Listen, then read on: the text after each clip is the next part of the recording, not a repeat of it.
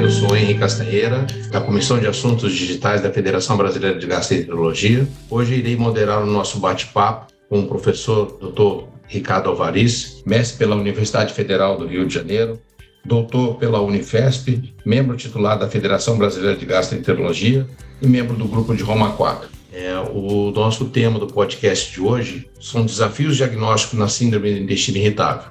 Ricardo, ao nosso bate-papo. Seja bem-vindo. Olá, Henry, obrigado pelo convite aí da FBG. O que ocorre é que a presença de doenças funcionais, né, antigamente chamadas doenças funcionais, agora são doenças do eixo intestino-cérebro, no nosso consultório, no nosso ambulatório, é muito frequente. E com isso há uma grande dúvida, um paciente com muitos sintomas, e a gente fica sempre angustiado de saber se está fazendo o diagnóstico certo, ou mesmo se ele tem algum outro diagnóstico que a gente esteja deixando passar.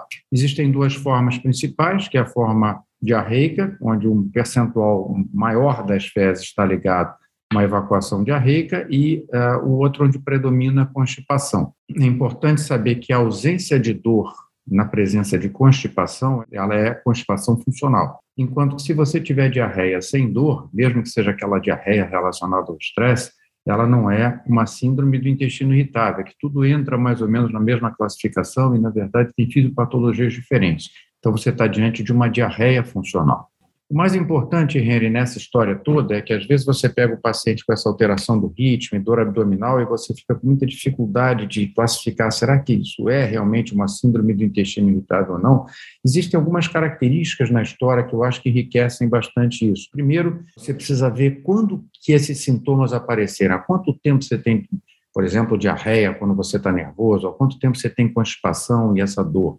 Isso acontece desde a sua infância, isso foi depois de um período de estresse, isso foi depois de uma gastroenterite, por exemplo, então isso reforça um pouco a, a sua, o seu diagnóstico da síndrome do intestino irritável. A outra coisa é a relação dessa dor com o hábito intestinal, dor que melhora ou que altera com a evacuação, ela é mais compatível com síndrome do intestino irritável. Vai ser diferente se você tiver, por exemplo, uma doença intestinal inflamatória ou se você tiver uma diverticulite, né? Outra característica importante é que essa dor é predominantemente matinal. O paciente já acorda com vontade de evacuar, ou pelo menos depois do de jejum ele já tem vontade de evacuar, e essa vontade geralmente ele vai duas, três vezes pela manhã, e depois ele costuma ficar bem ao longo do dia, eventualmente mais uma evacuação depois ah, de alguma alimentação, mas caracteristicamente é uma diarreia ou uma dor que não costuma acontecer durante a noite. Isso ajuda bastante no diagnóstico. Se você tiver um processo inflamatório, uma neoplasia, alguma coisa do tipo no abdômen, provavelmente ela não vai ter essa característica. Né? É uma dor que também tem muita relação com os alimentos e ela costuma ser intermitente, ela não é uma dor que persiste. Você vai ver que em alguns outros diagnósticos diferenciais, por exemplo, na, na, na dor, na, na doença diverticular sintomática ou em outras doenças, há realmente uma, uma, um predomínio, uma coisa mais intensa, que às vezes te obriga até, por exemplo, a ir num pronto-socorro.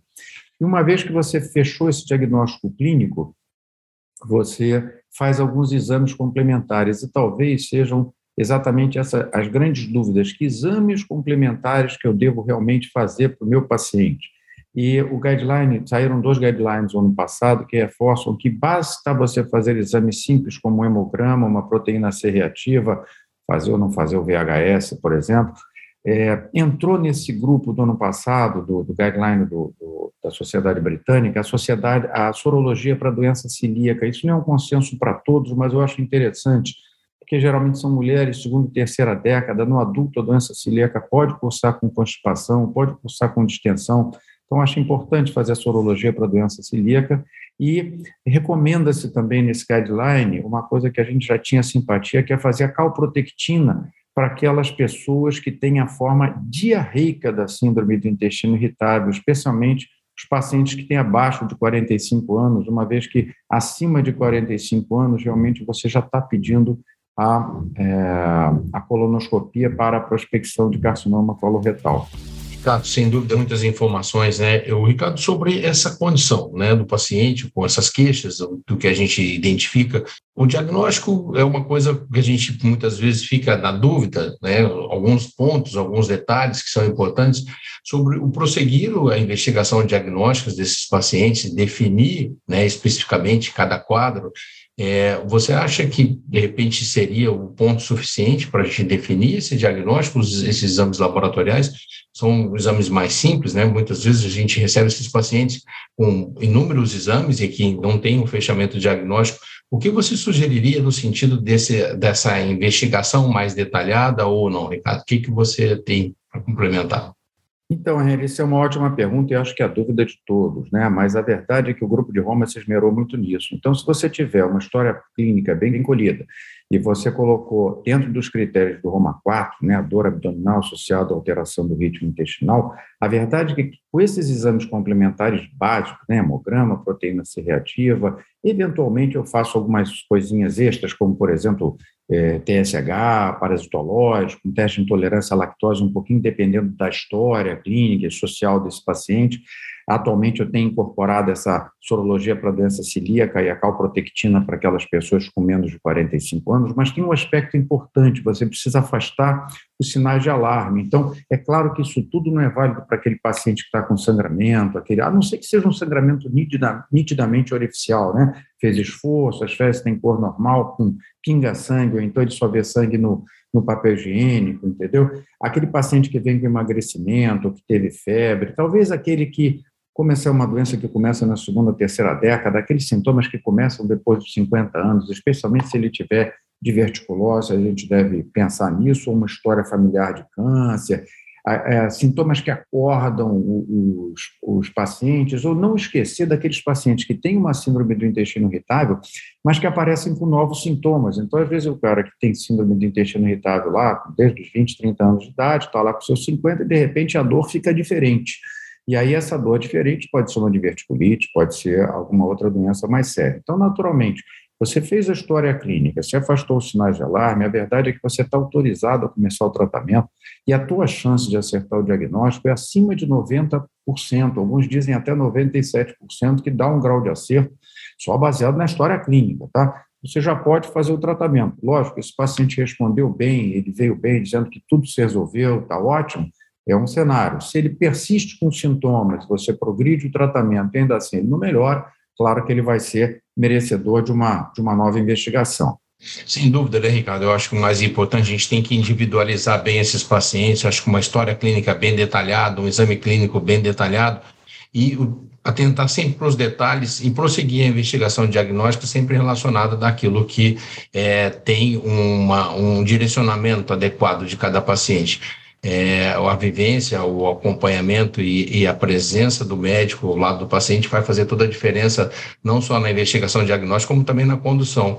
Falando sobre o tratamento, Ricardo, da doença, do, do síndrome do intestino irritável, desculpe, é, a gente tem algumas perspectivas, algumas coisas melhoraram, principalmente relacionadas ao tratamento daquele constipado, é, o diarreico não tem tanta mudança, mas o que, que você traria para a gente hoje?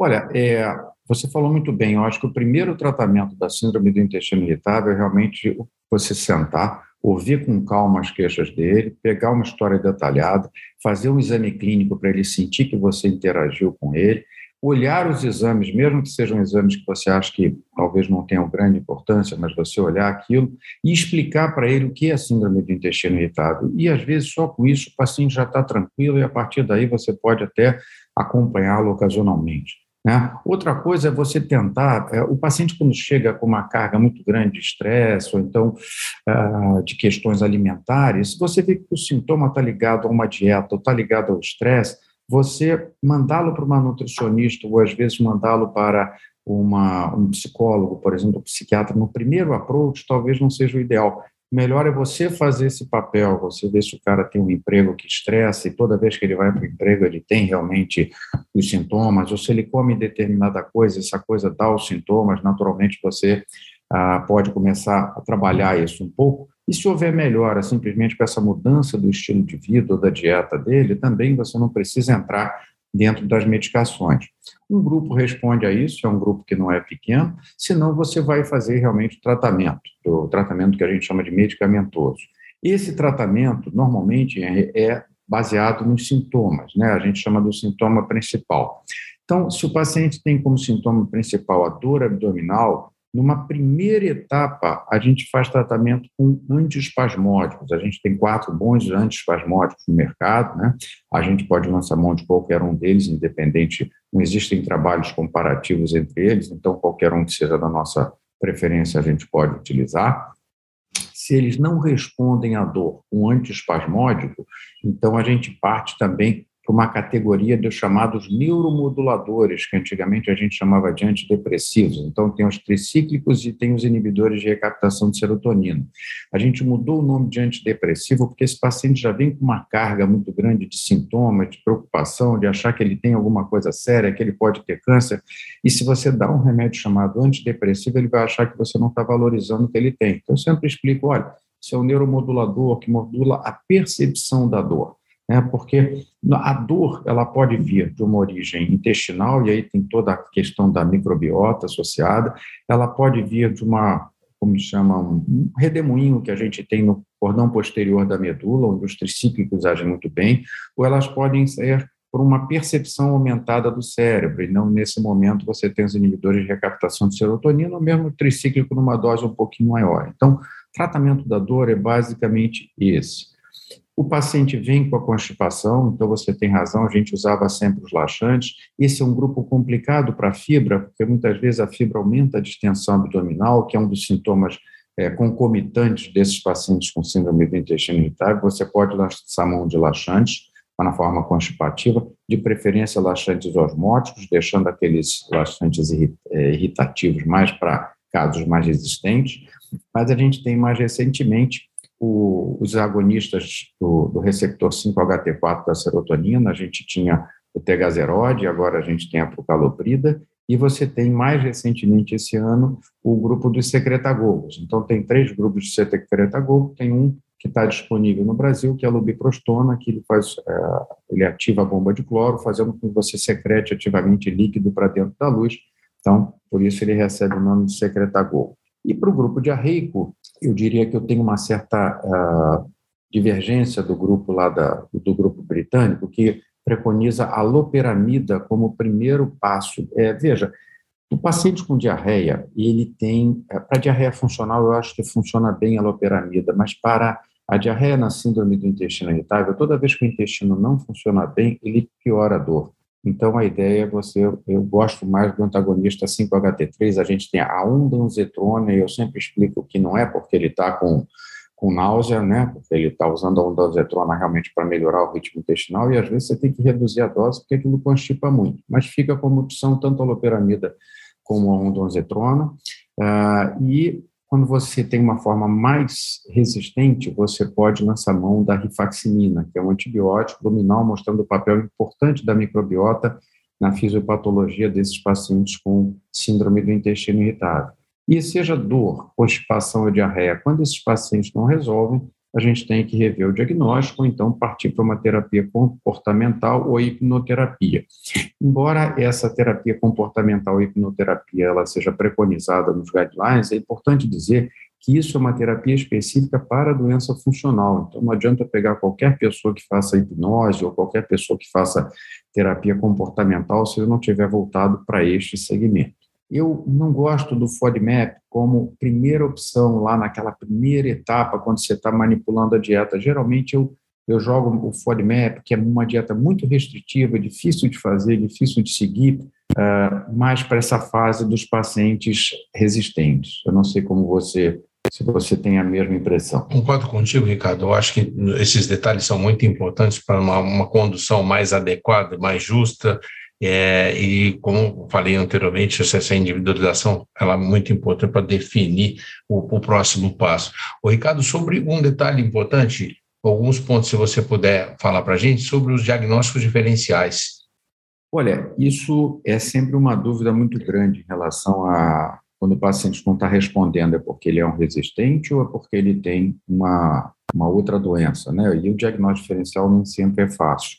Mas veja que está na história Por exemplo, uma das coisas que a gente viu é intolerância alimentar. Lembrar que não é só lactose, né? Mas você tem a frutose, você tem o glúten, para ser mais preciso o trigo, você tem aqueles carboidratos mais complexos, né? Como da família da rafinose. Então, é importante ver que os sintomas geralmente estão ligados no período pós-prandial, geralmente podem acordar um pouco à noite com diarreia ou com distensão. Então, isso é um pouco da história e, eventualmente, dessa manipulação dietética, que eu acho que nesse momento, como eu faço um pouquinho mais adiante, eu mando já esse paciente para uma nutricionista e ela faz, então, a restrição cada semana ou a cada duas semanas, ela vai mudando a restrição alimentar para a gente ver se tem uma relação entre os sintomas e uh, o alimento. Eu peço também para fazer diário de dieta, que ele anotar tudo que ele come e os sintomas que ele tem, para a gente ver se consegue encontrar alguma relação. A segunda questão, uh, para quem não fez o diagnóstico da sorologia, da doença celíaca, né, que no adulto, diferente da criança, aquele formato de diarreia e anemia não é tão comum. Então, se pega uma mulher magra, que tem até dificuldade de ganhar peso, né, às vezes a inveja das amigas, e é importante a gente pensar em doença celíaca e considerar a sorologia, se não for feito, ou até mesmo a endoscopia com a biópsia da segunda porção do adenal, do bulbo da segunda porção do adenal, idealmente separados. Existe uma, quando predomina a forma diarreica, existe a malabsorção de ácidos biliares, também chamada diarreia ácida, onde você realmente tem uma diarreia onde predomina uma diarreia com pouca dor, mas que predomina, aí seria, como a gente não tem teste para isso, a gente, quer dizer, não tem teste para isso no Brasil, a gente pode fazer um teste com colestiramina e ver como o paciente responde. Outra dúvida grande é a colite microscópica, mas é, é uma diarreia um pouco diferente, porque além de predominar a diarreia, enquanto na síndrome predomina a diarreia pela manhã, e os sintomas são intermitentes, na eh, colite microscópica a diarreia é mais noturna e, os sintomas mais persistentes. A dor é mais para a síndrome do intestino irritável, não é comum na diarreia na colite microscópica, né? E uh, quem tem síndrome do intestino irritável geralmente tem a diarreia por muito tempo, e já a colite microscópica são mulheres acima de 50 anos, são uh, diarreias de um tempo mais curto, muitas vezes com história de ter usado medicamento nos últimos meses, uma relação talvez com doença autoimune. Então, uma doença um pouquinho diferente daquela que a gente tem na síndrome do intestino irritável. Fica sempre a angústia se teria um supercrescimento bacteriano, que é, uh, não é comum, mas especialmente se ele tiver algum distúrbio motor uh, do intestino, se ele tiver cirurgia bariátrica, que é no nosso dia a dia, e talvez a grande angústia nas mulheres jovens, né, com diarreia, que é exatamente a síndrome do intestino, a, a doença inflamatória intestinal, doença de Crohn, ou retocolite ulcerativa. Eu pego uma menina de 20 anos, eu devo ou não devo pedir colonoscopia. E teve um estudo lá de 2015 já mostrando que se realmente você tiver uma calprotectina baixa, uma proteína C reativa baixa, a tua chance é próximo de zero de ter uma doença inflamatória intestinal.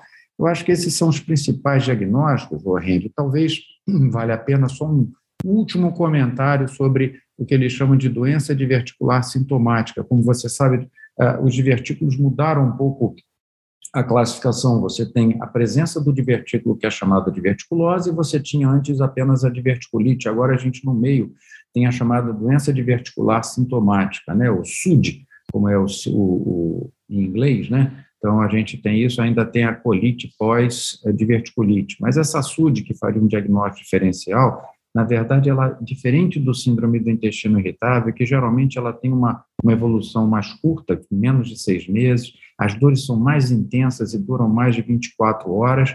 É, geralmente ela se localiza no quadrante inferior esquerdo o tempo todo e ela não varia um pouquinho, como na síndrome do intestino irritável. Ocorre em pacientes mais idosos, não tem relação com a evacuação e ainda tem geralmente a calprotectina um pouco mais elevada, em torno de 60% dos pacientes têm a calprotectina elevada. Mas são esses os principais diagnósticos que eu acho que ficam, diagnósticos diferenciais que ficam na nossa cabeça quando o paciente com o diagnóstico de síndrome do intestino irritável não está respondendo bem ao, ao tratamento usual. Ótimo, Ricardo. Sem dúvida, trouxe muita informação para a gente. Sempre agradecedor todo esse seu, seu conhecimento que você divide com a gente. É, convido a todos os ouvintes também, se tiverem interesse de se aprofundar mais no assunto, a gente tem muita coisa no nosso site da FBG, através do próprio aplicativo. E eu queria agradecer muito, Ricardo, mais uma vez, por você trazer seus conhecimentos e dividir com a gente é, tanta, tanta riqueza de informação. Agradeço muito a toda a FBG, ao professor Ricardo Alvaris, e gostaria de convidá-los a participar dos novos episódios que serão lançados recentemente. Fiquem atentos, venha para a FBG. Muito obrigado. Um excelente dia para todos. Eu que agradeço. Muito obrigado a você e a FDG.